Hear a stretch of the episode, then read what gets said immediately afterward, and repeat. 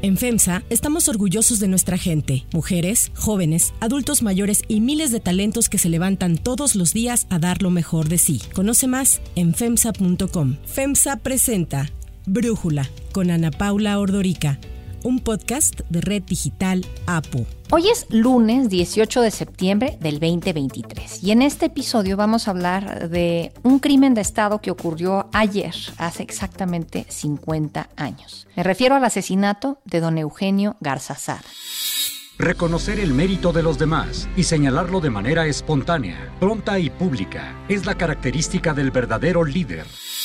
La muerte del presidente de la cervecería Cuauhtémoc y líder empresarial del llamado Grupo Monterrey ocurrió el 17 de septiembre de 1973, tras un frustrado intento de secuestro por una célula guerrillera. Hoy se sabe, por documentos de la Dirección Federal de Seguridad, que fue una acción consentida, conocida previamente y realizada con el visto bueno del gobierno en turno, el que encabezaba Luis Echeverría. Para hablar de este asesinato a 50 años de haber ocurrido, le agradezco a la historiadora Gabriela Recio Cavazos, eh, quien en el 2016 publicó el libro Eugenio Garzazada, Ideas, Acción, Legado, platicar con nosotros. Gabriela, muchísimas gracias. Eh, me parece que mm, este libro pues, nos enseña una historia de un personaje muy reservado, pero no por ello deja de ser una historia de un hombre pues muy enigmático y fascinante. Quisiera yo preguntarte sobre este hombre que hoy, 50 años después de su asesinato, es el referente de muchos empresarios en Monterrey. ¿Por qué? ¿Quién fue? ¿Y qué hizo para que su ideario siga presente hasta la fecha en paredes de oficinas, en fábricas y en negocios? Gracias por la invitación, Ana Paula, y por platicar conmigo sobre mi libro. Bueno, la historia de Eugenio Garzazada es una historia que va a la par de la historia de México de finales del siglo XIX y corre a lo largo del siglo XX todo lo que a él le tocó vivir en parte refleja muchos sucesos que o sea, vivió México y a él pues le afectaron de diferentes maneras a lo largo del tiempo. Y como bien dices tú, es un hombre o fue un hombre muy reservado, de pocas palabras, no le gustaba aparecer en el público y sin embargo con su liderazgo hizo muchísimas cosas en Monterrey. Sí, ¿cómo lograste tú adentrarte en la vida de este hombre que resguardó tanto su vida privada y empresarial de lo público? Entiendo que el libro te lo pide su familia,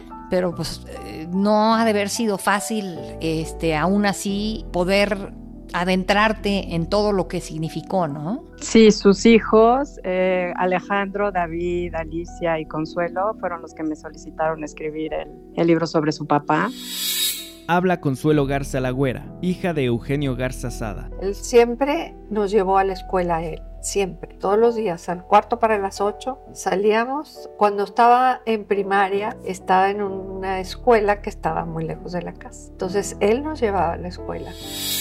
Y sí es un reto escribir sobre él porque no hay discursos públicos. Hay uno que creo que hemos encontrado que dio en Sembradores de Amistad. es el único que yo he encontrado y creo que el archivo Eugenio Garzazada también es el único que he encontrado. Entonces sí es un reto estudiarlo porque no es que haya dejado muchas cosas publicadas. Están muchos de sus papeles, pero papeles de negocio. Eso sí hay. La manera como le hice yo o fue una manera de entrar a entender a este hombre es a través de muchas entrevistas que mucha gente me concedió para gente que trabajó con él, sus hijos, sus nietos, gente en el Tecnológico de Monterrey, o sea, gente que llegó a conocerlo. Gracias a esas entrevistas me pude yo empezar a adentrar en el personaje. ¿Y qué fue lo que hizo él para conformar este grupo Monterrey, para hacer de Monterrey la capital industrial del país y para que hasta la fecha sea este grupo pues un factor de poder, de negocios tan importante en México, Gabriela?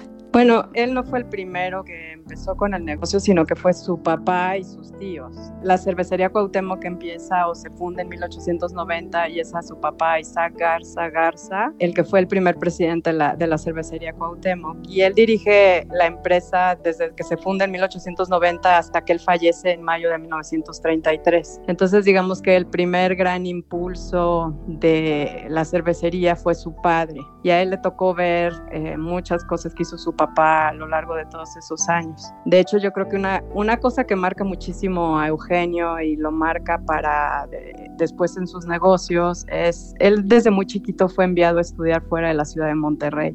O sea, desde la primaria se fue a, lo mandaron a estudiar al colegio San Juan en Saltillo, un colegio de jesuitas. Y bueno, ahora se nos hace fácil pensar que, bueno, vives en Monterrey y te mandan a Saltillo, pero en aquella época a caballo y en carreta era como, pues más o menos... Eh, más complicado. 12 horas, unas 8 horas. Era mucho más complicado. Y después de eso se fue a estudiar a MIT, al Massachusetts Institute of Technology. Entonces entró a estudiar en 1910, se hizo ingeniero civil y justo cuando se gradúa, que es 1914, y él va a regresar a Monterrey y va a regresar o quiere regresar a trabajar a cervecería, la cervecería está incautada y está en manos de los revolucionarios y su familia está viviendo exiliada en Texas. Entonces digamos que es un momento muy difícil para él, para la familia sobre todo, y ahí le toca ver a su papá manejar la empresa, a su papá y a sus tíos y a su primo, manejar la empresa desde Texas por medio de telegrama, cartas y mensajeros a caballo. Le entra a trabajar a la cervecería en 1917 y la cervecería está en muy malas condiciones. O sea, no es que la cervecería haya sido destruida por los revolucionarios, pero quedó pues muy mal. La contabilidad estaba hecha a pedazos, no había inventarios, no, no se habían pagado cuentas. Y entonces prácticamente que la empresa tiene que volver a empezar de cero. Entonces, esa como que es su primera educación en el mundo de los negocios. Entrar a una empresa en muy malas condiciones y volverla a arrancar. Oye, y además arrancarla cuando muere su padre, el mundo está atravesando por la crisis de los años 30. También, pues ahora sí que arrancar fácil no le tocó, ¿no? No, porque justo después, o sea, él entra a trabajar en 1917 y el primero de mayo de 1933 muere su papá y su papá tiene también, está en, en los 80s, en sus años 80s y muere justo cuando está tratando de salvar la empresa de la crisis económica de la Gran Depresión. Exacto. Y está viendo porque la, la empresa está a punto de quebrar también. Entonces, digamos que sí, no, no, no le tocó fácil en el inicio de su vida laboral. ¿Y cómo fue él como empresario? Parte de lo que pude ver en tu libro es que pues fue alguien siempre preocupado por el bienestar de sus empleados. Habla Otón Ruiz Montemayor, expresidente de la Asociación Nacional de Banqueros. Convivía con los, con los trabajadores mucho, se metía a las plantas, caminaba entre, los, entre las líneas de producción, conversaba con los obreros. En donde les quiso dar prestaciones antes de que existiera el IMSS o el Infonavit y, que siempre estuvo defendiendo la libertad de empresa eh, y combatiendo pues las acusaciones que los gobiernos hacían en contra de los empresarios. Eso me parece que es algo destacado y que pues vivimos hasta la fecha, ¿no? Los empresarios que se hincan ante el poder y los empresarios que dicen, pues no, yo estoy haciendo las cosas bien y tener aspiraciones no es un delito, ¿no? No está mal. Sí, como que para él era muy importante mm, su autonomía, ¿no? Y la autonomía de la empresa y también era como que mm, muy claro que tenía que cumplir con sus obligaciones este, fiscales, laborales y demás, pero yo como bien lo mencionas tú, él fue mucho más allá de lo mínimo que pedía la ley en aquellos años para sus trabajadores. Y la empresa creó desde muy temprano, la sociedad, desde 1918 existe la sociedad Cuauhtémoc y famosa, que es desde los 20 se está dando mm, guardería, préstamos para casas, o sea, tiene una serie de prestaciones que en otros lados, pues en México empezaron a surgir muchos décadas después. Sí, y fíjate que, bueno, leyendo tu libro, vi que él condujo sus empresas alejado del poder público, que considero que es una enorme excepción. Yo hace algunos años vi una serie en History Channel que se llama The Men Who Built America, los hombres que construyeron América, ¿no? Y habla de JP Morgan, de Carnegie, de Rockefeller, de Ford. O sea, estos grandes hombres que hicieron pues lo que hoy es Estados Unidos, la, fundación de lo que hoy es Estados Unidos. Y dije, ay, ¿por qué no hacemos algo así aquí en México pensando en los empresarios mexicanos? Y pues la idea no prosperó porque me decían mis jefes, pues es que en México el problema es que la mayoría de las grandes empresas y la riqueza se ha hecho al amparo del poder público. Pero ese no fue el caso de la cervecería Cuauhtémoc con don Eugenio Garzazada, ¿no? Gabriela? No, él como que siempre para él sí fue muy importante separar el negocio del poder público. Y lo que pasa es que la historia de Monterrey tan lejana de la Ciudad de México, sobre todo a finales del siglo XIX y principios del XX, como que ellos mismos por mucho tiempo,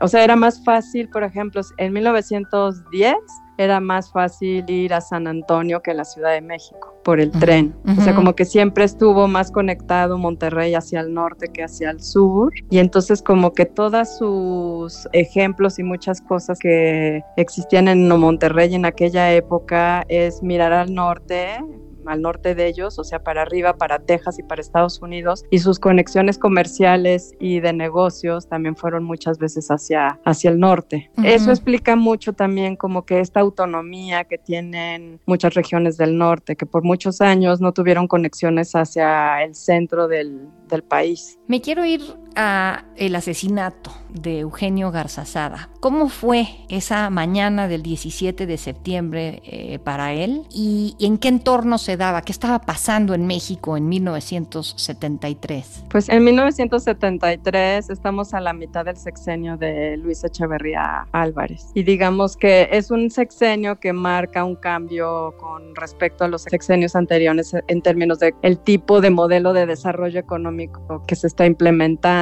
Hay muchos cambios que, o sea, mientras los dos sexenios anteriores tenían un poco más un tipo de crecimiento más ortodoxo, digamos, en, en, términos de cuidar las finanzas públicas y demás. Luis Echeverría como que quiso hacer eh, esta idea del desarrollismo y de crecer, o sea, hacer crecer el país de otro tipo de manera, ya sabes, de hacer eh, inversiones y gastos en otro tipo de, de, cosas. No hubo tanto cuidado en las finanzas públicas como a lo mejor otros sexenios se hizo. Uh -huh. Y también empieza a haber un, muchos problemas que a, a lo mejor antes en los sexenios pasados no había de violencia y empiezan a aparecer así como puntos rojos en términos de inquietudes. Y esto viene desde el 68 y desde antes, donde ya empieza a haber huelgas y, y, hay manifestaciones de doctores, hay manifestaciones de estudiantes y hay toda una serie de inconformidades de muchos grupos en el país, en donde ya muchas cuestiones, pues ya, ya a la gente ya no, ya no le parecen. O sea, como que el sistema, el sistema político el que, en el que se vivía en aquella época está teniendo un quiebre. Y eso se ve a través de muchas manifestaciones de muchos grupos de la clase media que ya no están muy contentos con las o sea, la situación en la que están viviendo, telegrafistas, doctores, etcétera. Y en el 73 el mundo, no nada más en México, el mundo está convulsionado. Es la época de los primeros secuestros de aviones. Hay muchas cosas que están pasando y que México también está sumergido en ese en ese momento. Y en ese sentido, ahí entender, pues a partir de todos estos descontentos, surge esta Liga 23 de septiembre o cuál es el origen de lo que al final acaba conformándose para secuestrar a don Eugenio Garzazada, que pues un secuestro que sale mal, ¿no? Sí, en esa época había muchos grupos, no nada más era la Liga 23 de septiembre, o sea, como que hay muchos grupos de estudiantes que están descontentos por un gran número de cosas. Habla Armando Rentería, exguerrillero de la Liga 23 de septiembre. Fue algo necesario, dada eh, las características del régimen que imperaba en ese entonces, autoritario, prepotente y criminal. Hay que acordar, pues hay que recordar nada más que no era el único caso de, de masacres, el 2 de octubre, el 10 de junio. Y entonces ante esas situaciones, pues se van creando grupos armados o grupos de gente pues proveniente de diferentes sectores de la sociedad, pero fundamentalmente estudiantiles algunos grupos de ellos deciden tomar las armas para pedir o para exigir que les resuelvan una serie de cosas. Y entonces muchos de estos grupos lo que deciden es la manera de financiarse o como piensan que es lo que deben de hacer es, secuestrar a la gente para pedir dinero a cambio y seguir con sus este, actividades. Uno de estos grupos pues decide que mm, Eugenio Garzazada es pues obviamente es un hombre muy importante y piensan que hacer, o sea, secuestrarlo van a poder este pedir dinero a cambio por su vida. Y que se va a pagar rápido, ¿no? Entiendo que tenían en la mira a Eugenio Garzazada y a Alejandro Garzalagüera. Sí, a su hijo, sí. ¿Y qué es lo que pasa? ¿Cómo fue esta mañana del 17 de septiembre de 1973? Pues esa mañana, digo, como todas las mañanas, es una mañana en, o sea, Eugenio Garzazada ya se había jubilado, él y su hermano ya se habían jubilado en 1969, pero aun cuando ya se habían jubilado y habían pasado, digamos que la estafeta a la siguiente generación, a sus hijos, él seguía yendo a la oficina, o sea, tenía 81 años, está yendo, haciendo el trayecto de su casa a su oficina como lo hacía todas las mañanas, y en ese trayecto iba con su ayudante y con su chofer en un, pues en el carro era un Galaxy y muy cerca de su oficina lo intentaron secuestrar. Eso fue lo que, lo que pasó esa mañana. Y entonces en el intento de secuestro, pues algo salió mal, hubo una balacera y ahí este, falleció Eugenio Garzazada, también fallece su chofer y también fallece su ayudante. Su muerte fue muy sentida, ¿no? Eso me llamó la atención, tomando en cuenta que México pues es un país en donde a la gente que le ha ido bien en materia económica se le ve actualmente como tramposos, tenemos un gobierno que habla muy mal de quienes tienen aspiraciones a una mejor vida. Y sin embargo, pues en este caso eh, leía que hubo todo un cortejo, que la gente quiso acercarse a su casa y los que no pudieron, pues trataron de acercarse a dar condolencias ahora sí como se pudo, ¿no? Habla César Salinas, ex responsable del archivo Garza Sada. Las escuelas dieron el día, cerraron. muchas de las industrias o de las empresas cerraron y dieron el día para que la gente pudiera ir al sepelio, es decir, se detuvo la ciudad. Sí, o sea, yo creo que en México nunca ha habido un caso en donde más de 100 mil personas salen cuando fallece un empresario. Y esos números pues son de la Dirección Federal de Seguridad que estimó más o menos ese es el número de gentes que salieron a la calle a decirle adiós. Entonces, también es un hombre que toda la vida desde que se casó hasta que lo mataron vivió en la misma casa por más que tenía muchísimo dinero. Es un hombre que la gente cuenta que pues, se lo encontraba en el súper con su mujer haciendo el súper, ¿no? Sencillo, un hombre sencillo. Muy sencillo, o sea, es un hombre que tenía cuando fallece, y eso es por las entrevistas que me dieron, pues solamente tenía tres trajes y un sombrero. Eso es todo lo que había en su, en su closet habla Alicia Garza Lagüera, hija de Eugenio Garza Sada. Ay, le decía a mi mamá, Eugenio, creo que ese saco ya no está así. Ah, no, ya no. Ok. Iba, se compraba otro traje, lo colgaba y ese lo sacaba. Nunca vi yo exceso de ropa. En... Era austero, austero en todo. Una vez que uno entra a su casa y puede ver el tamaño de su cuarto, ahí creo que es donde uno entiende muchísimas cosas sobre su personalidad, porque es un cuarto chiquitito, o sea, es una, realmente muy pequeño parece como de fraile franciscano, o sea, pequeño, austero, y ahí es donde dormía él, mm. ¿no? Entonces, mm, entrar y ver en su cuarto como que una, uno entiende muchísimas cosas. Y luego, cuando mm, el presidente Echeverría llega a dar sus condolencias el día que asistió a este funeral del empresario, lo abucharon, ¿no? A, a Echeverría. Sí, Sí, lo abuchearon. Supongo que la gente no quería que estuviera ahí, o sea, pues, sentían, también hubo un discurso de, del licenciado Margain Sosaya que pues no dijo nombres ni nada, pero sí... ¿Quién era el licenciado Margain Sosaya? Era un colaborador de él, muy mm. importante, y fue el que dio el, el discurso en el, en el funeral, funeral ¿sabes? Y ahí este como que sí habló muy fuerte de cómo en el país pues se permitían actos de violencia y el Estado permitía que sucedieran eh, muchas cosas y no controlaba absolutamente nada de lo que estaba pasando. Fragmento del discurso de Ricardo Margain Sosaya, en voz de su hijo Fernando Margain Berlanga. Solo se puede actuar impunemente cuando se ha perdido el respeto a la autoridad, cuando el Estado deja de mantener el orden público cuando no tan solo se deja que tengan libre cauce las más negativas ideologías, sino que además se les permite que cosechen frutos negativos de odio, destrucción y muerte. Cuando se ha propiciado desde el poder, a base de declaraciones y discursos, el ataque reiterado al sector privado, del cual formaba parte destacada el Oxiso, sin otra finalidad aparente que fomentar la división y el odio entre las clases sociales. Sí, digo, entiendo que el gobierno de Echeverría había atacado a los empresarios. Digo, yo lo veo un poco como lo vemos actualmente, en donde, pues, cuando había ataques a los empresarios, el presidente parecía echarles más fuego a ese leño, ¿no? Y pues de alguna forma ahí se lo cobraron, pero también no sé si desde entonces se supo el papel que jugó Echeverría en el asesinato de Garzazada o esto fue algo que se supo muchos años después. Pues mira, Echeverría en aquella época a todos los empresarios les decía riquillos, ¿no? Y en muchos de sus discursos ese era el adjetivo que utilizaba para referirse a ellos. Hablaba muy mal de ellos Habla César Salinas, ex responsable del archivo Garza Sada. Cada vez que hablaba, cuando venía aquí a Monterrey o, daba discursos desde la Ciudad de México, en donde le decía a los mexicanos el, problema de lo que está pasando, pues son los conservadores, los potentados de Monterrey, los ricos, los empresarios.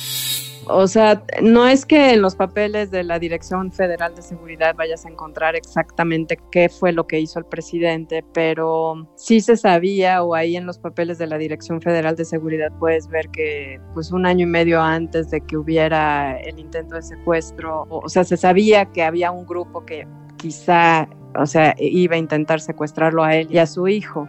Sí. Y de lo que tú ves en los papeles de la Dirección Federal de Seguridad es que pues sí, lo reportaron, avisaron, dijeron, pero de ahí a que hayan hecho algo no se hizo nada. Exacto, entiendo que hubo un hombre llamado Héctor Escamilla, Lira, que lo detuvieron en Culiacán, ya se sabía que estaban planeando un secuestro de este estilo, lo detienen, pero no, pues no nada más lo interrogan, pero no no, no se hace algo mucho más allá de eso y pues esto como tú dices es un, año y medio antes de que ocurra el intento de secuestro y asesinato de Eugenio Garzazada. Sí, y mira, este asesinato como que refleja mucho lo que muchas veces pasa en México, que pues nadie sabe, nadie supo y nadie mm. dice y nadie dirá nada. Hay un libro de, de un periodista eh, muy amigo que a veces está aquí con nosotros en el podcast, Jorge Fernández Menéndez, que justo se llama Nadie supo nada sobre esta historia del asesinato de Eugenio Garzazada habla el periodista Jorge Fernández Menéndez. Eugenio Garzazada era un dirigente empresarial muy crítico con el gobierno de Luis Echeverría. La Dirección Federal de Seguridad, que era todopoderosa en aquella época, lo sabía. Sabía que se estaba planeando el secuestro de Eugenio Garzazada y no lo impidió en ningún momento. El presidente Echeverría tenía los informes de los directores de la Federal de Seguridad, dejó seguir el secuestro en medio del torbellino político que propició unos días antes el golpe de Estado en Chile y el enfrentamiento de empresarios de Monterrey y de Guadalajara con el gobierno federal. Sí, y él tiene toda la razón, o sea, presenta ahí todos los documentos sobre el asesinato y pues hasta la fecha no sabemos nada y yo creo que no sabremos nada. Gabriela Recio Cavazos, ahora sí que hablar de Eugenio Garzazada nos podría tomar muchísimo más tiempo. Aquí ni siquiera tocamos el proyecto educativo que es el TEC de Monterrey. No repartas riqueza, reparte trabajo, así elevarás el nivel de vida del pueblo y tantas otras facetas de, este empresario, pero por lo pronto te agradezco muchísimo haber platicado con nosotros eh, a 50 años del asesinato de Eugenio Garzazada. Gracias a ti por invitarme a platicar sobre mi libro. Si te gusta escuchar Brújula, te invitamos a que te suscribas en tu aplicación favorita o que descargues la aplicación Apo Digital. Es totalmente gratis y si te suscribes será más fácil para ti escucharnos. Además, nos puedes dejar un comentario o calificar el podcast para que sigamos creciendo y mejorando para ti. Yo soy Ana Paula Ordorica. Brújula es una producción de Red Digital APO. En la redacción, Ariadna Villalobos. En la coordinación y redacción, Christopher Chimal. Y en la edición, Cristian Soriano. Los esperamos mañana con la información más importante del día. Oxo, Farmacias ISA, Cruz Verde, Oxo Gas, Coca-Cola FEMSA, Invera, Torrey y PTM son algunas de las muchas empresas que crean más de 245 mil empleos tan solo en México y generan valor como parte de FEMSA. FEMSA presentó Brújula con Ana Paula Ordorica, un podcast de Red Digital APO.